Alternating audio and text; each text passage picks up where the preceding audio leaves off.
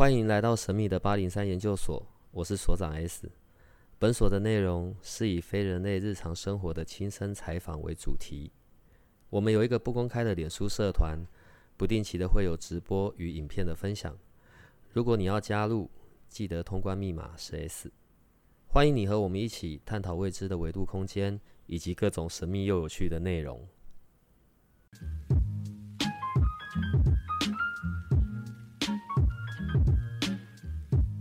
好吧，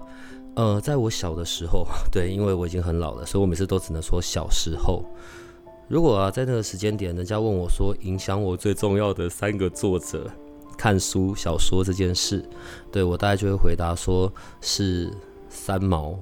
然后还有倪匡，还有金庸。在我国中的时候，对倪匡小说是我最重要的精神食粮。每次偷偷在半夜躲在那个棉被里面继续看，我爸妈都不知道。对我爸妈以为我是一个很认真念书的小孩，所以才会念到眼睛不好都要戴眼镜。其实他们都不知道我是因为看小说。然后后来到这些年，当然呃，可能一些比较通俗的一些作者，呃，我的通俗我指的是销售量，我没有任何不敬的意思。对，什么九把刀这一些的，哎，我也觉得还蛮不赖的，很轻松的。好，但是问题是在。嗯，聊到可能像我们在讲到的武术一二三四五三一命谱像这一系列的，可能到目前为止我比较少遇到让我觉得很惊艳的作者，好吧？然后这件事情在最近就有一些很不一样的发生，嗯，最近有机会可以看到，嗯，一个新的作家，然后名字叫做孙明利。明天的明，站立的立，所以不要打错字。然后的一本小说《神医》，哦，我看到的时候我是非常惊喜的。当我看完之后，我的那个惊喜比较像是，哎，好像遇到老朋友，在一本书，在一个故事里面，然后却很多东西全部都是有提到的，不管是风水啊、卦啊，甚至那个十三鬼穴、生机都有谈到。不要误会，它并不是一个大杂烩的内容。我觉得跟我在看小说很不一样的是，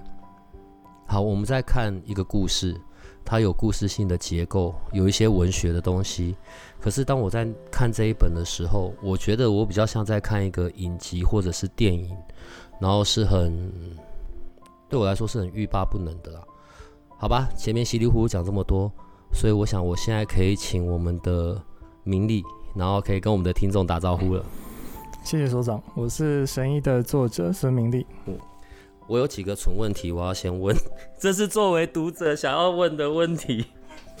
第一个问题是，请问一下，唐朝的那个孙思邈不是你祖先啊？不是，完全不是。好，因为你里面的那个整个中医的背景，然后实在是太强烈的，我都怀疑说你是不是跟孙思邈有关系。好，然后再第二个笨的问题，那个。不要剧透，对，所以我脑袋都要先停一下。最后，最后的那个最后，整个故事这一本要结束的那个最后，然后跟主角在讲话的那一个，不是那个，不是那个谭阳子，然后是是他妈，对吧？对。好，所以那个时候谭阳子不在了。好，第三个问题，请问，在这样子的主人翁的架构之下，这后面还会出第二部、第三部吗？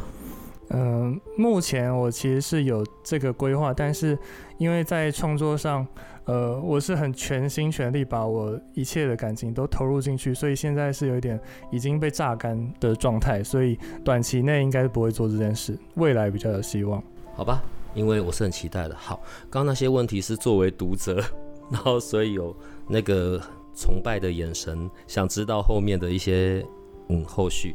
那我们先回到。正正题好了，呃，当我在看这个的内容的时候，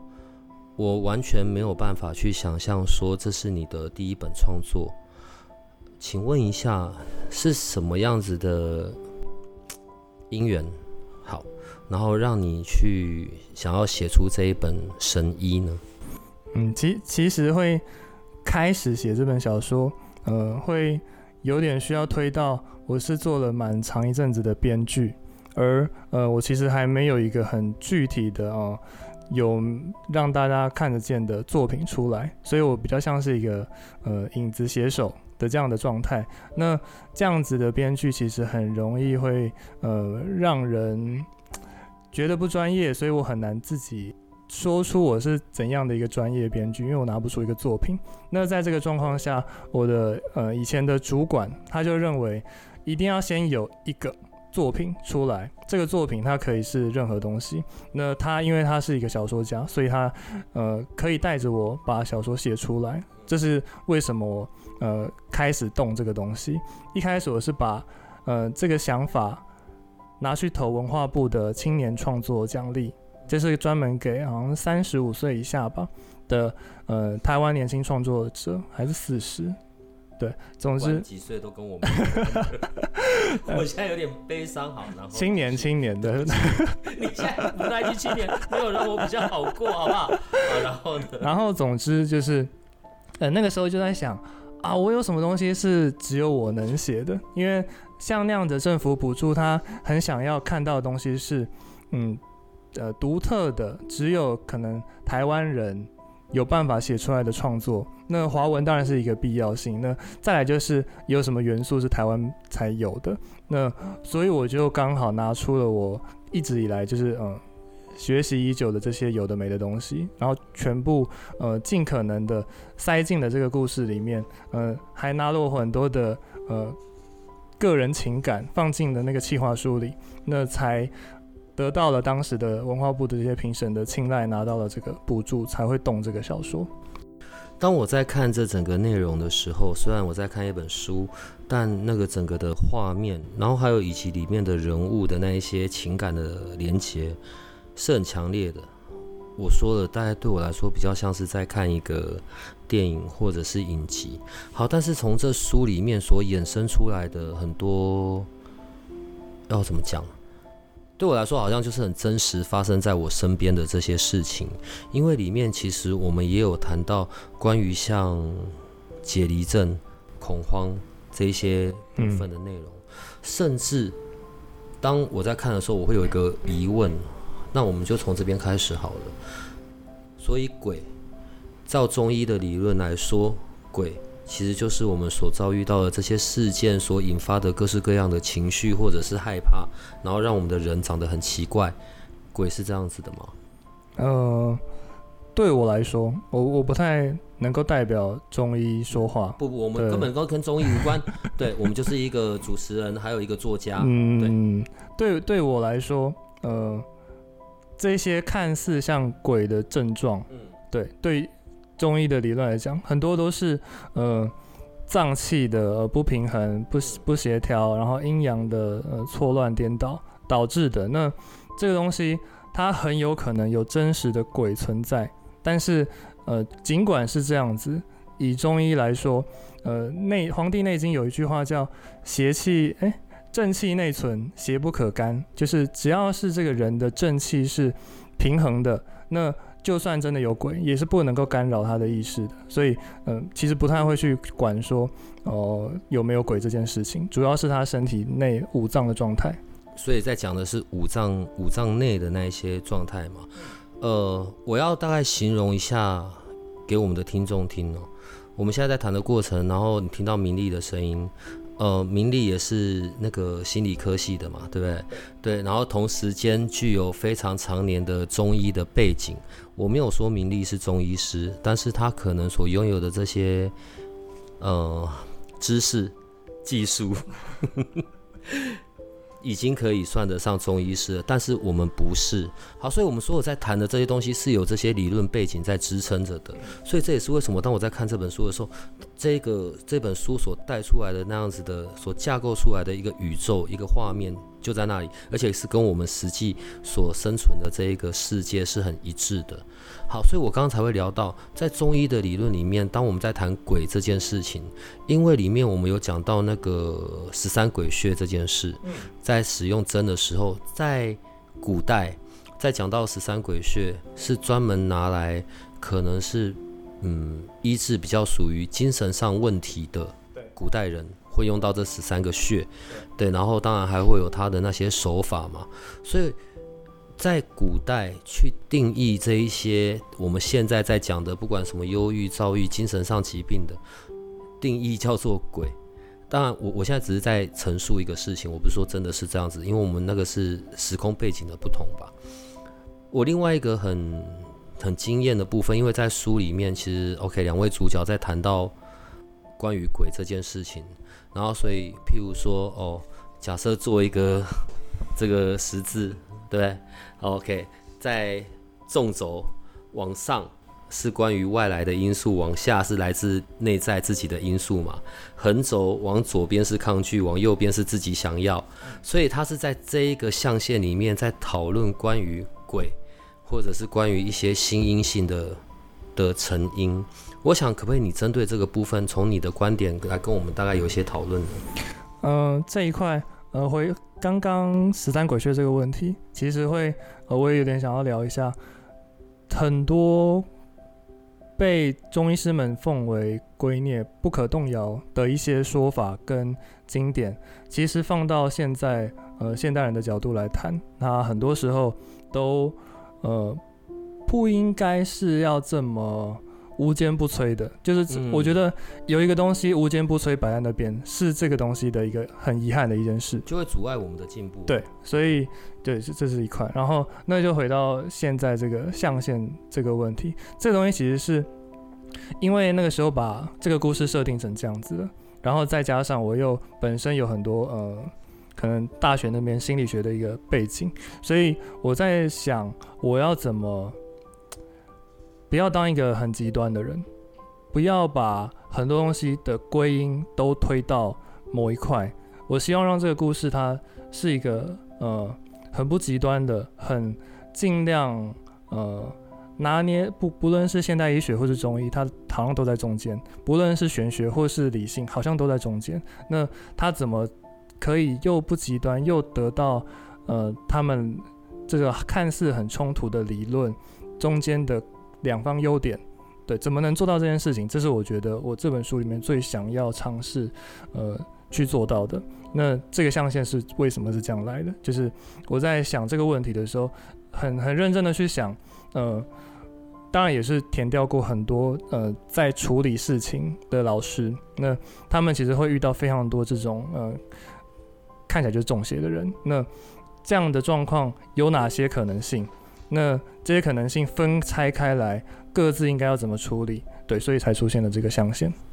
当我在书里面看到这个部分的时候，我说我有很多在这本书上面所获得的惊喜，因为在我们节目里面也会有一些不同的老师来，然后当然他们也曾经处理过像这样子的一些个案，可是哦，他们共同都有在讲一件事，呃，作为人，我们是可以有自由意识的，我是可以选择我不要，我不想。去被干扰或者是什么？我我现在讲的并不只仅只是包含来自所谓外来的那种鬼啊、精啊，不是不仅指那一种，还有一些部分是关于我们自己内在所去生成，或者是我无意识想要去呈现出来的那种情境。当然，这种如果在西医的部分就是吃药嘛，不管是怎么样各式各样的药物，可是当病患或者 案主。个案，当他真的深陷在那个不管是在解离的那个情境，还是恐慌的那个情境，在书中也有一段在描述那个情境发作的时候，那个那个人的那种痛苦，那种全身细胞的那种呐喊，对那种如果只是吃吃药就能够处理的问题是，就会对药物不断的上瘾嘛。可是透过这个象限，却可以让我们去更很清醒。然后，甚至是我可以自主、有意识的来看，我此刻是落在哪一个状态里面，我可以怎么样的去避免这样子的一个嗯反应，不管是伤害到别人或者伤害到我自己。好，如果针对这个象限，嗯，纵轴有外来的跟内在的，那横轴的所谓的抗拒的或者是我想要的这一块要怎么解释？我觉得这一块比较接近呃。智商那边在管的范畴，就是，呃，就算他他是想要的，他想要的是痛苦，好了，假设是这样，你没有足够的呃对这个人的精神状态够深入的分析，你是没有办法理解他为什么会进入这个现状的，就是比较像是呃，可能现代很多呃，对于犯罪者或是一些比较病态的精神状态的人的精神分析，会发现他其实是想要某一个很奇怪的呃，无论是童年创伤造成的欲望也好，或是什么情形造成的也好，那这个东西怎么进到那个深度去剖析到他为什么这个东西为如何而来？对，这是我觉得这个抗拒跟想要是想要表达这个东西。嗯。你知道，在我们这个样子谈话的过程里面呢，然后，呃，我要先跟我们的听众讲，对，因为我们的听众百分之八十五都是女生哈，对我要先跟你们介绍，明丽可能，呃，不是可能，明丽是来过我们这边。最帅的人，小鲜肉，对，跟各位老师比较起来，他才是小鲜肉，其他老师都是老人，老妹，老人，对，你们是老的，好，因为现在有名利在这里，然后非常的帅气，然后，所以我们在谈这些的过程里面，真的很难想象你有这么多的背景跟理解，呃，你怎么有办法，就是 知道这么多的东西？你是从什么时候开始跨入这一块的？不管是包含了中医的背景啊，然后或者是其他一些玄学的背景，因为在书里面，不管呃，可能连风水、奇门遁甲哦，甚至连生机都有都有在那个背景里。你是怎么这么年轻可以遇到这些东西？在一开始是一个我高中的时候的老师，那这个老师他在上课的时候突然岔开话题去讲《黄帝内经》，对，那。那个时候，当然对，大家都大家都是直接管你什么《黄帝内经》啊？对对对，大家都是直接哦翻开正课课本开始背书了，不不想理他，觉得他在浪费我们时间，甚至可能呃有些人会生气，对，觉得他怎么可以浪费我们这个高中珍贵的时光？但是我因为当时我的祖父母 的身体状况并不是很好。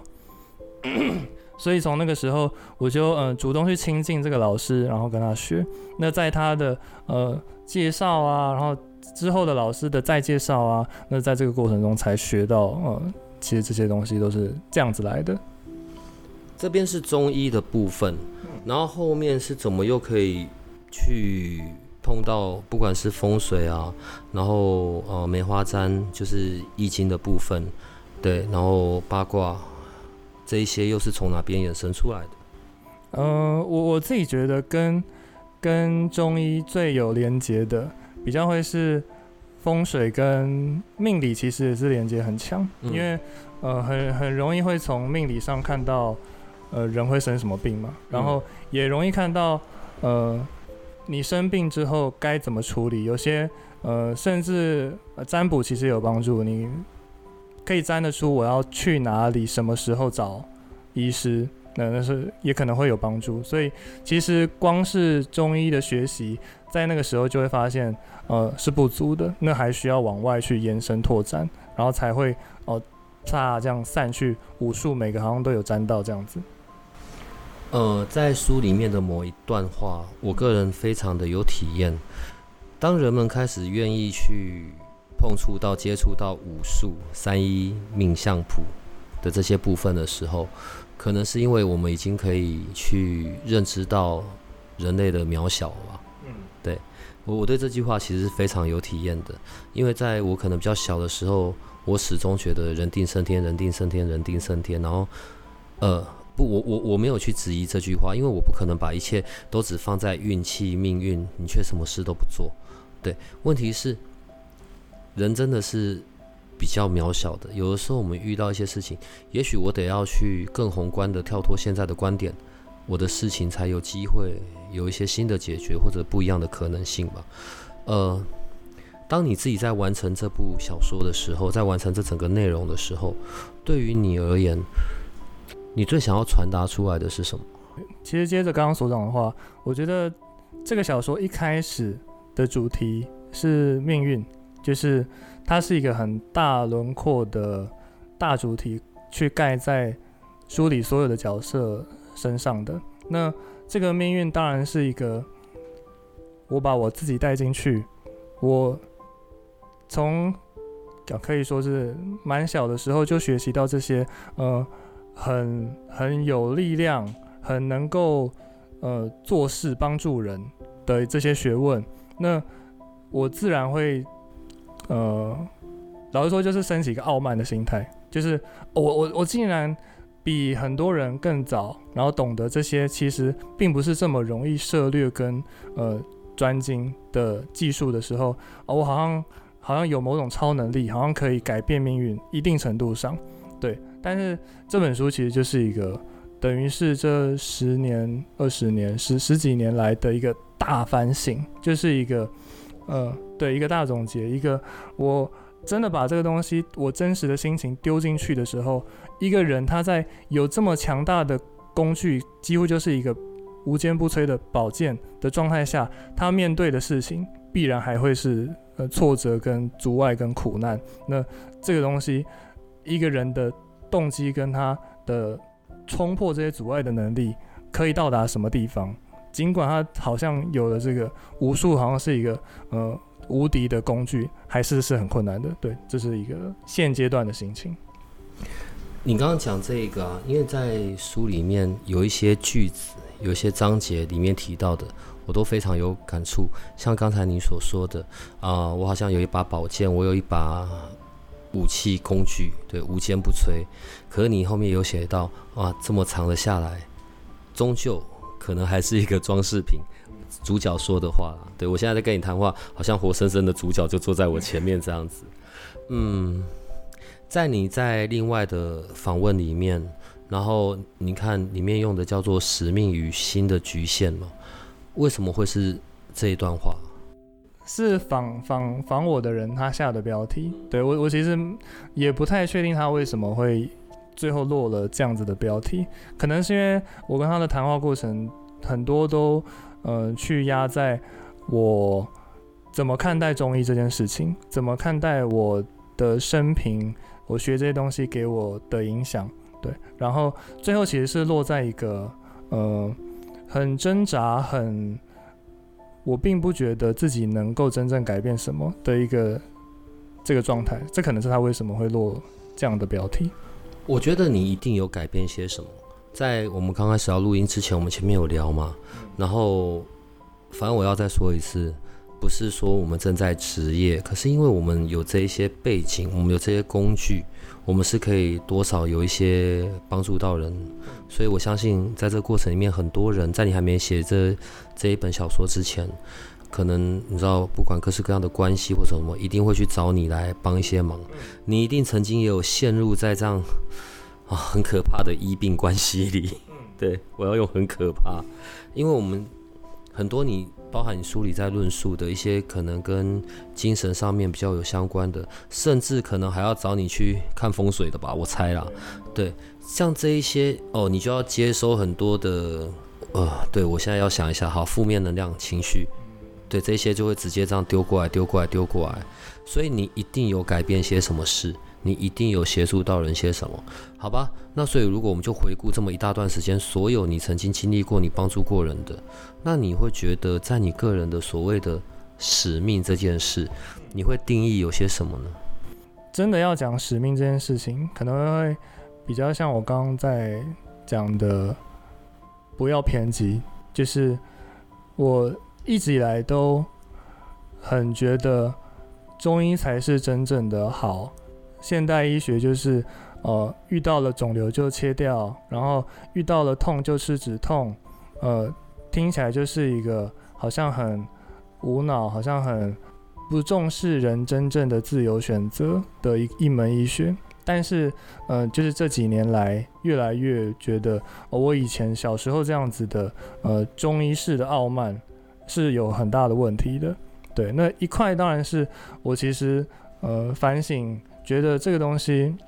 哦，这个话有点硬哦，就是讲讲讲到硬一点，就是很多时候对中医的，或是对于武术的这些呃力量的赞扬跟吹捧，很多是华人对于自身文化的一个自卑感的一个反弹，从自卑演化成偏执，对，就是对，所以。在这一块，我就变得很警惕。呃，我要如何不过度放大我手中的这些武器？对，然后同时尊敬的看待，呃，好，就算它是西方文化的这些内容好了。对，那这是我可能暂时觉得我的使命会在这里。让我们可以看到，在生活里面，关于这武术，我们是可以真的有一些新的可能性。它就是我们工具的其中一块，对。但我们也不用去过度的，不管是过度的不幸，或者是过度的沉迷，就只是一个长久累积下来的工具。但它是实际上真的有它的用途的，只是是我们自己必须要有清楚的了解，或者是有些知识的背景。呃，好，说到这个。那我们聊一点点轻松的，好了，可能是我们的听众们会爱听的，因为我们大部分都女生嘛。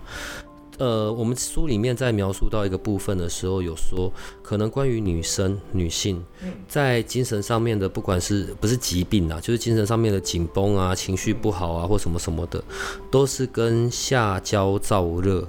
有关。因为在中医里面好像有讲到三焦嘛，是这样子说的呗。所以里面下焦是一个部分。哎，好吧，当做是。那个健康教育时间，所以各位我们的听众好好把握这一个时间好了。下焦燥热，他在说的是什么？嗯，其实三焦这个东西在中医本身自己就多派说法，会互相的攻击。那这个状况它比较趋近内科的问题。那下焦三焦讲的是人身上的一个嗯。液体流通的一个网络，三就是上中下区分的位置是在横膈跟肚脐，也就是横膈上的是上焦，横膈到肚脐中间的是中焦，肚脐以下的是下焦。所以其实我们的膀胱、子宫都是在下焦的位置。现在一边讲，我就一边在摸我的肚子，但我们是针对女生，所以我没有需要知道，对不对？然后 我跟着手在一边摸，好。就其男，因为男生当然也有，只是因为刚好这边聊到妇科问题，对，下焦就是肚脐以下的部分，对，到生殖器那里，对，OK 好。然后下焦出问题就有非常多种可能性的。那现代人当然是跟现代人的生活习惯有关系，现代人的生活习惯通常就是久坐压力大嘛，这两个点，久坐它很容易会呃让骨盆的结构出问题，然后让臀部那边的肌群，呃，软掉松弛，它没有办法巩固臀臀部呃骨盆这边的正。嗯，当一个结构不正的时候，歪斜了就会呃有些地方的肌肉强，有些地方的肌肉弱，进而产生代偿。代偿之后就会呃越歪越多，进入恶性循环。嗯，歪了之后，这个状态很容易就会累积粘连。三年就会容易累积废废弃物跟湿气，所以长期下来这个状况，如果你都没有去呃修正你的姿势，然后你没有去调整你的内科问题，然后再加上压力大，可能人都会吃很多呃炸物或呃辣的麻辣锅，或是呃很容易累积身上湿气的生冷这种东西，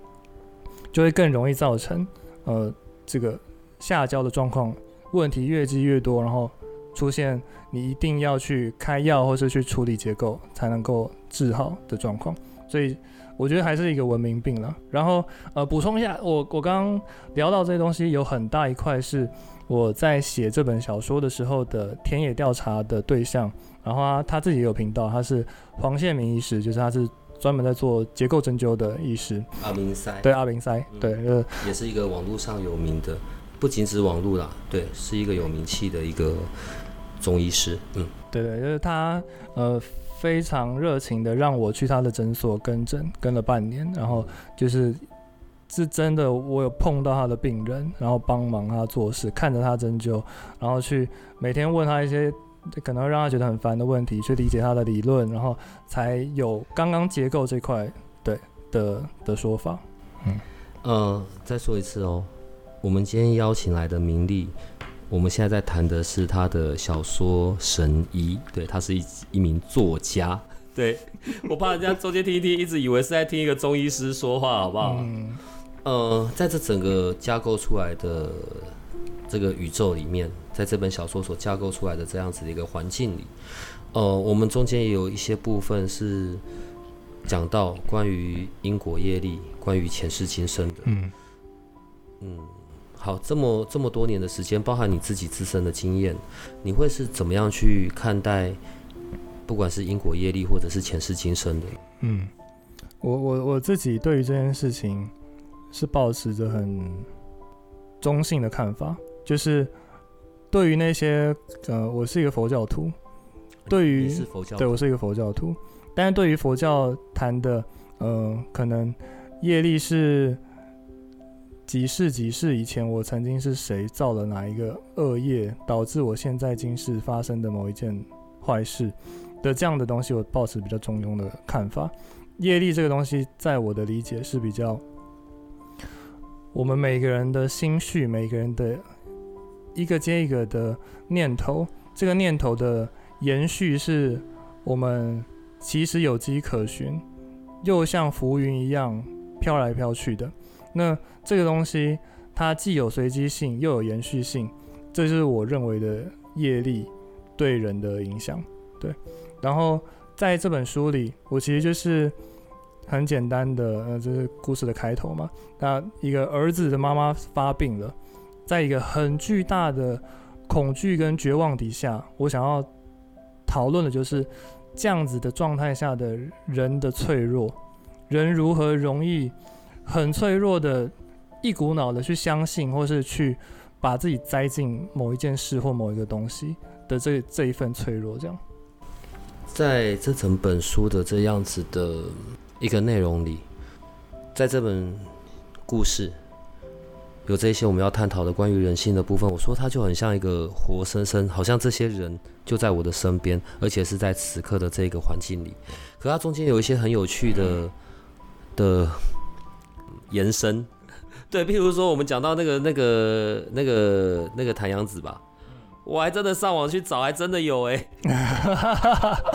对，就是写的实在太真实了，我真的太好奇了。结果真的在野史里，我我不太确定是不是正史啊，但野史里是真的有这么一个人的存在过。对，然后唯一的一个女道士嘛，对，呃，对，女女修修道人，对，然后真的在众目睽睽下羽化升天，真的有这件事。好，然后所以另外我们又谈到了那个十三针这件事，鬼穴十三针吧。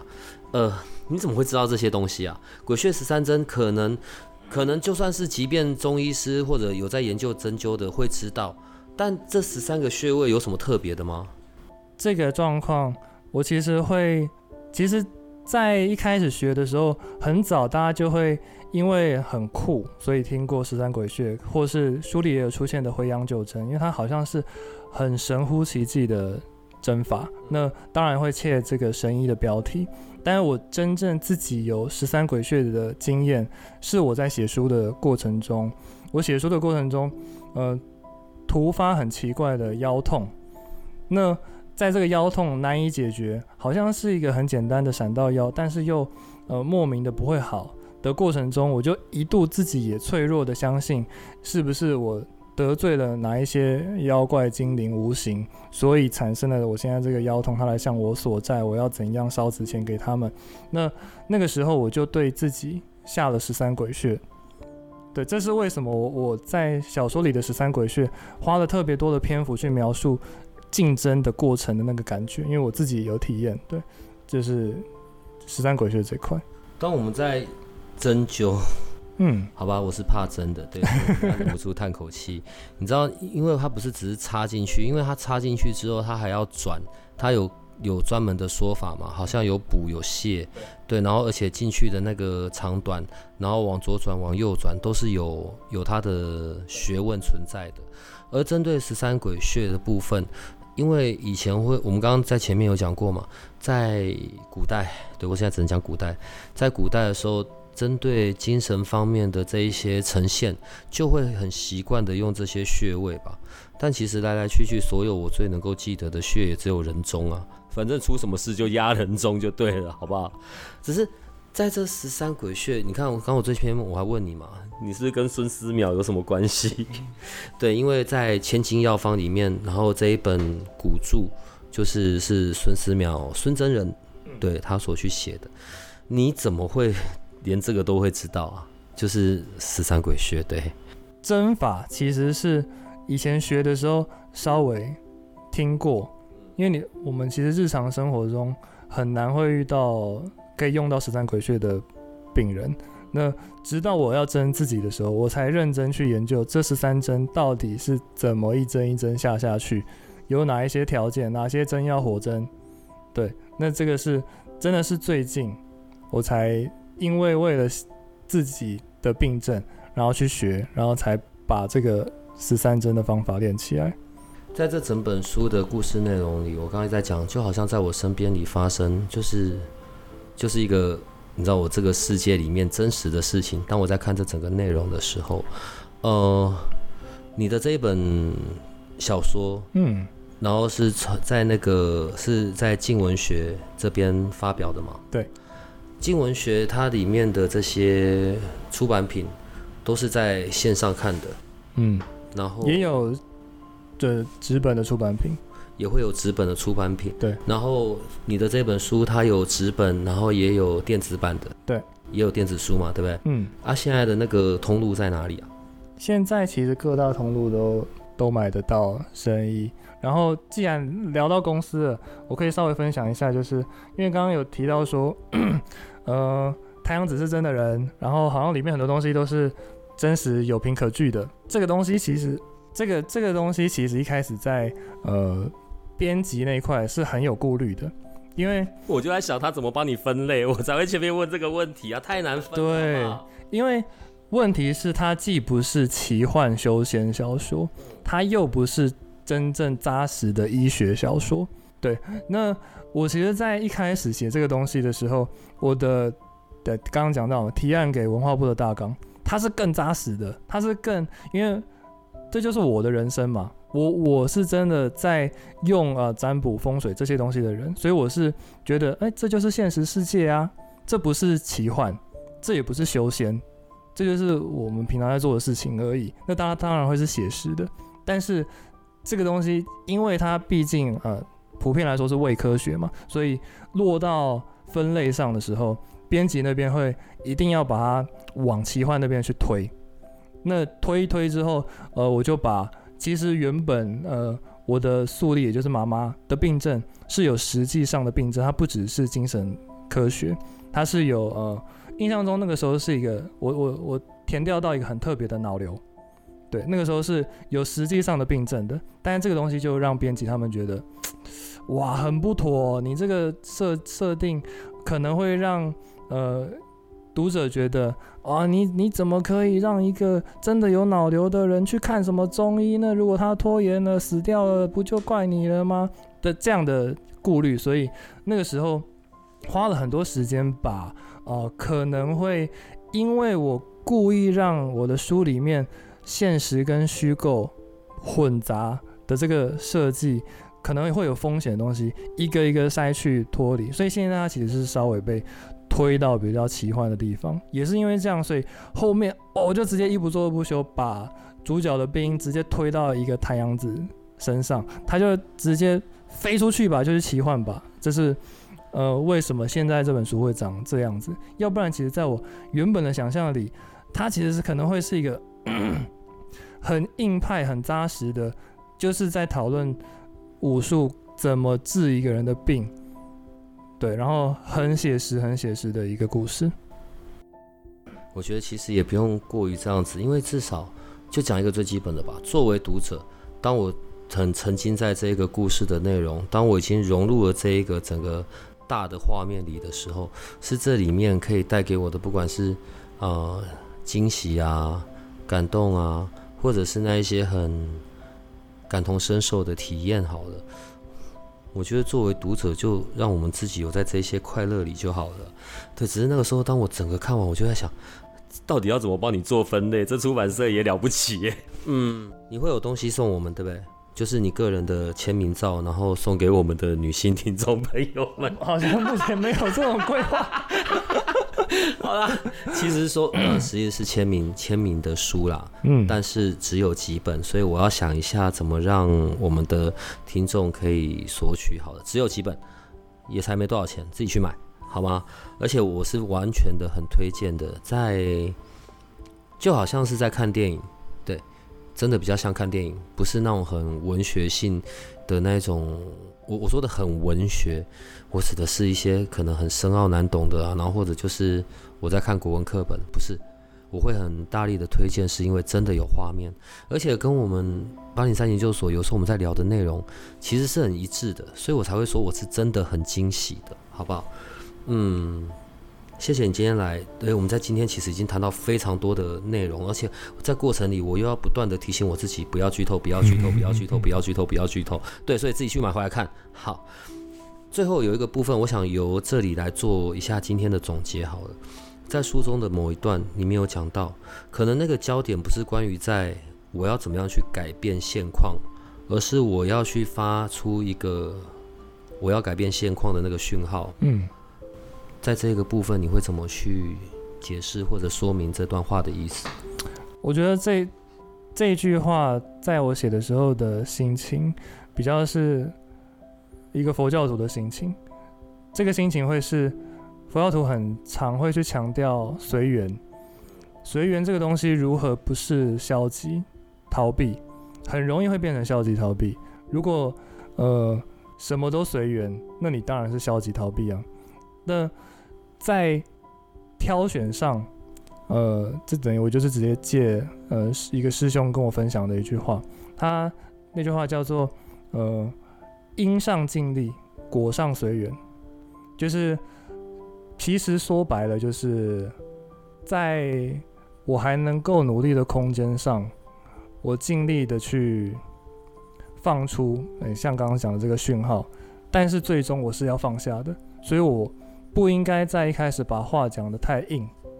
那这个硬不硬当然是关系到每个人的愿力了。就是我发这个愿的时候，我发到多多硬多大，这个代价多沉重，那这个是跟每个人的个性比较有关系。但是，对，这这是我现阶段对于随缘这件事情的想法。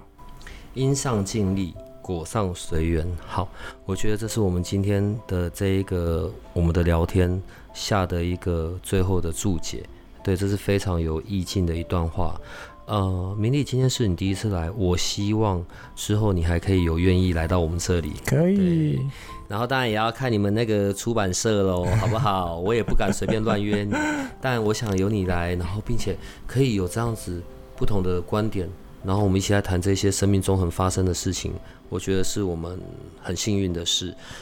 作为读者，我认真的觉得你赶快出第二部吧，对，因为这些人